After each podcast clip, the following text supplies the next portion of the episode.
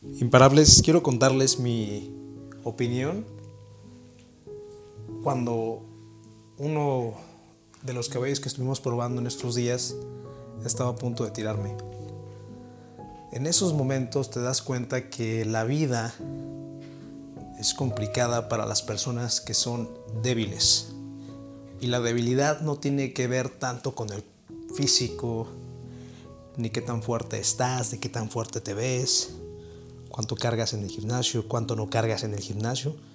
Estoy hablando de la fortaleza mental. Este, seamos conscientes que montar a caballo no es para todos. Y está bien. Por ejemplo, a mí personalmente le empiezo a encontrar un poquito de gusto, pero no tengo tanto, ni muchísimo gusto, ni tanta pasión como lo tiene mi pareja. ¿Por qué? Porque ella fue cultivada, educada con caballos, ¿no? Desde los 4, 6 años ella estuvo conviviendo con ellos, se la pasaba muy bien, se ha dado cuenta cómo se comportan. Y yo diferente, me cultivé y me creé y fui educado con fierros, con camiones, con soldadura, con aceite, con grasa, con pintura. Y es por eso que realmente no me da miedo el trabajo duro y no me da miedo muchas cosas. Entonces, eh, comparto esa opinión porque, por ejemplo, ella a lo mejor comúnmente no le puede dar miedo subirse un caballo. Y puede haber personas que normalmente, que nunca se han subido un caballo, que les va a dar miedo montarse un caballo porque es algo normal, es algo que no has hecho. Entonces, yo a pesar de que no tengo una gran capacidad ni soy muy bueno, este, como vamos a comprar un caballo, pues tienes que tomarle cierta atención. Porque a final de cuentas, el caballo que compres es lo que vas a estar conviviendo en el tiempo que estés y es como cuando eliges una pareja, un automóvil, ¿no? No eliges el primero. Y si eliges el primero, siento que algo está mal. O sea, que no tienes exigencias muy altas. Me parece que probamos de 6 a 8 caballos, fuimos a Cerritos, fuimos a diferentes partes de Villa de Reyes, que al Saucito, que a Palomas. Íbamos a ir a la Ventilla y me pasó en San Lorenzo, en otra comunidad también aquí de Villa de Reyes, un municipio de San Luis Potosí, en México, a las personas que me están escuchando, que estaba montando el caballo. Me dijeron, montalo, está bien. Mi pareja ya lo había montado, pero sí se veía un poquito vivo. No salvaje ni nada, pues llevan su cierta educación, pero los caballos se dividen en caballo a lo mejor un poco salvaje, un caballo que ya tiene rienda, un caballo que ya tiene súper rienda o caballos súper tranquilos como para que hasta suban niños y bebés. Y este caballo pues, no se veía para niños y bebés, se veía un caballo un poquito más activo, más vivo, más alegre. Y cuando es un caballo alegre, eso le gusta a las personas que montan caballo, porque pues, a final de cuentas para ellos es más divertido. Es como cuando tú compras un vehículo y tiene más caballos de fuerza, o hay vehículos que te compras para que sean cuatro cilindros y no te gasten tanta gasolina a pesar de que no tengan tanta potencia en el motor. Y es lo que nosotros buscamos, ¿no? Un caballo que sea tranquilo para que todas las personas nos podamos subir, convivir quererlo, amarlo y, cultivarlo, ¿no? Me dijo, montalo. Y dije, yo por dentro dije, como que no se me antoja, pero ya había calado de cerritos también. Y dije, pues vamos a probar este. Y lo que pasa es que estos caballos que regularmente venden, te los venden porque no los han montado en seis meses, un año, ¿no? A pesar de que la gente te diga que no es cierto. Es la verdad. Entonces, pues están súper descansados. Es como cualquier servido un animalito. Cuando lo sacas y le abres la puerta, quieren salir corriendo. Entonces lo mismo con estos caballos. Me monté y sentí pues el caballo, ¿no? Se siente chingón, te subes a la silla, agarras lo que es la rienda o el lazo que viene entre el cuello, tienen un freno en la boca para que les tires y lo frenes, pero esta vez la persona que me ayudó y que me estaba viendo el caballo olvidó ponerle la parte que viene abajo de la garganta del caballo que sirve para hacer un poquito más de presión en el cuello del caballo y en la mandíbula para que se dé cuenta que tiene que frenar o que nos tiene que hacer caso y no se lo apretó. Entonces el caballo estaba un poquito todavía más despugado y estaba alegre.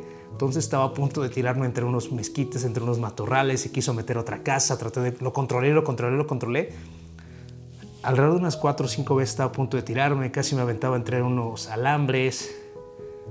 Me iba a pasar entre una puerta de una casa me agaché y no me pasó, cosas curiosas y ya le jalé y me bajé. Y mi pareja no dijo, ah, casi te tira, que yo pensé que te iba a tirar porque había relanchado, me había saltado, cosas bien locas. Y yo dije, pues no me. Pues si me caía, digo, no pasa nada, o no me levanto, nada más cuidarte de una apartada o algo así. Y pues yo no vengo de esa cultura, pero sí tengo la cultura que me enseñó mi padre esto. Y eso es lo que yo a ustedes les quiero compartir e incentivar a todos los jóvenes y a todos ustedes, que a la vida, a los toros, a los problemas, a los caballos, se va con todo. A los cuernos, se agarra bien las riendas. Al toro por los cuernos, sin miedo, lo que se te toque, lo que se te enfrente, porque la vida es una constante improvisación. Es por eso que me ha gustado últimamente, digo, el caballo es una práctica, yo no voy a dar más de lo que yo no quiera, porque siempre hay un nivel más arriba, ¿no? Pero eso es todos mejora a partir de la práctica, eso sí quiero compartirte, así que no te preocupes. Lo que sí tienes que practicar es tener tu carácter, carácter, cómo utilizar tu carácter a enfrentar las cosas, utilizar las situaciones contigo a tu favor, cómo vas a poder utilizar lo que está a tu alrededor para enfrentarte a él, algún cliente, que alguna cotización, que esto, que aquello, cómo puedes impulsarlo, cómo puedes utilizarlo no quedarte con las benditas ganas y si te quieres subir de repente a un caballo, digo, hazlo, hazlo con precaución y empieza desde abajo, desde cero y así es todo, ¿no? Digo, no el primer momento, yo creo que ya llevo unos, unas 10 montadas apenas y me gusta. Eh, hoy en día nos compramos apenas un caballo el día de hoy justamente y estamos contentos por ello y, estamos dispuestos a cultivarlo, a quererlo y a impulsarlo. ¿Por qué no compramos un caballo? súper hermoso, súper chingón todavía.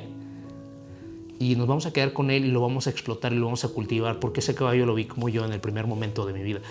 Ustedes saben, yo pesaba 136 kilos, tenía baja autoestima, en un momento de mi vida pensé suicidarme, en algún momento de mi vida la verdad no podía hablar con una mujer, mucho menos con, no sé, con desconocidos. Ya era bueno para las ventas porque mi padre me había impulsado con ese tipo de conocimiento desde niño, pero no daba mi máximo como lo puedo dar hoy en día y puedo convencer a cualquier persona si yo así estoy enfocado en ello y a lo mejor si no la convenzo es porque él no está convencido también y porque no es el momento pero en un futuro puede suceder o me puede ayudar a recomendarme a otra persona porque todo sucede sin necesidad entonces tú puedes hacer tu propio equipo de trabajo tú puedes hacer tus propias características tú puedes usar tus debilidades a tu favor no quieras ver productos terminados. Puedes verme en mí que a lo mejor ya tengo 10 habilidades porque puedo ser un producto casi terminado y no lo soy porque sigo creciendo.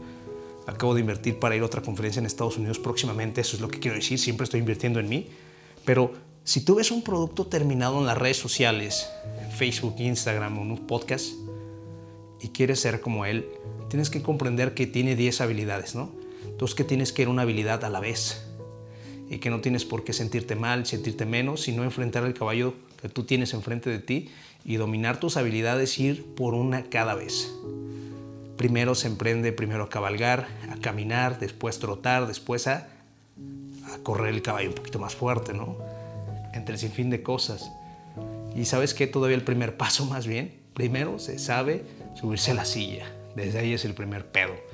Y quiero decir una conclusión final para decirte esto, imparable. Cuando vas a iniciar algo por primera vez, necesitas el doble de energía, porque primero tienes que convencer a tu gente, a tu mente, perdón, y de ahí cuando convences a tu mente es el primer trabajo. El segundo trabajo es ponerte de pie y tomar acción. Ya después que empiezas con ese hábito, es más fácil seguir tomando acciones porque ya le enseñaste a tu mente que podías hacerlo. Entonces ya estás haciendo un reforzamiento en tu neurona, abre una nueva habilidad y empiezas ahí, paso a paso, con cada paso, con cada acción, a poder hacer más fuerte esa neurona de creencia.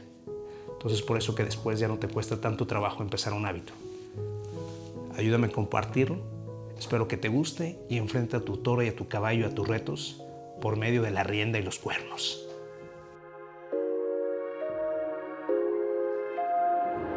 miedo corre por tus venas. Yo sé que es lo que más te frena. Pero chingón tienes que ser por todos los tuyos que valga la pena. El poder lo tienes, es la mente increíble. Nadie es invencible, pero lo imposible puede ser posible si piensas como un imparable.